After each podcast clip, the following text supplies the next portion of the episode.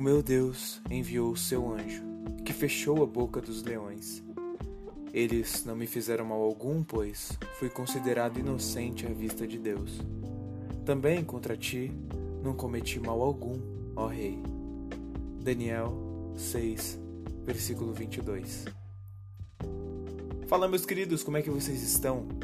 A graça e a paz do nosso Senhor Jesus.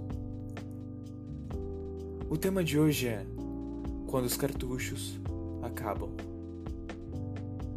Um dos servos de maior confiança de Dário em todos os aspectos. Se tem dúvida, pense que, quando isso é constatado pelos próprios inimigos, prova-se que é uma verdade absoluta. Veja abaixo.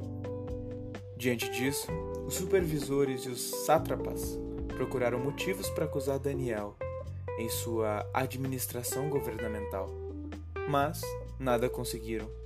Não puderam achar falta alguma nele, pois ele era fiel, não era desonesto e nem negligente. Daniel 6, versículo 4.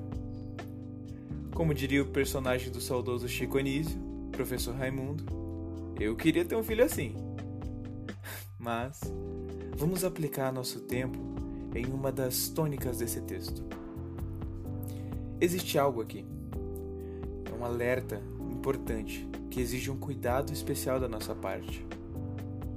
Veja que confiar em homens, por melhor que seja a intenção destes, por mais poderosos que sejam, é um caminho perigoso.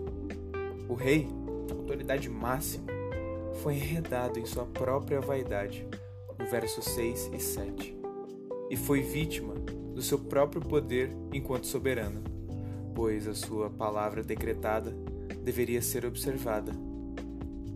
Quem diria que Dário seria enganado e teria que condenar seu servo mais fiel?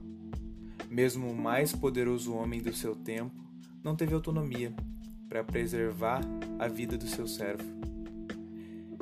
Creio que esse é o motivo pelo qual o salmista afirma: Uns confiam em carros e outros em cavalos, mas nós faremos menção do nome do Senhor nosso Deus.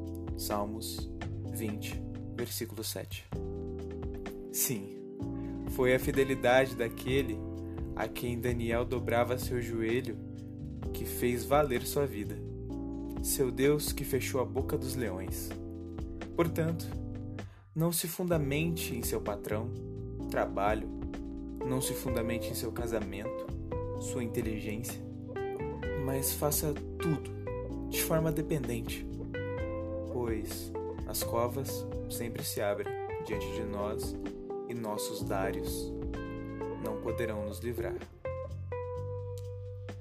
Essa é uma mensagem com amor ao seu coração no nome de Jesus.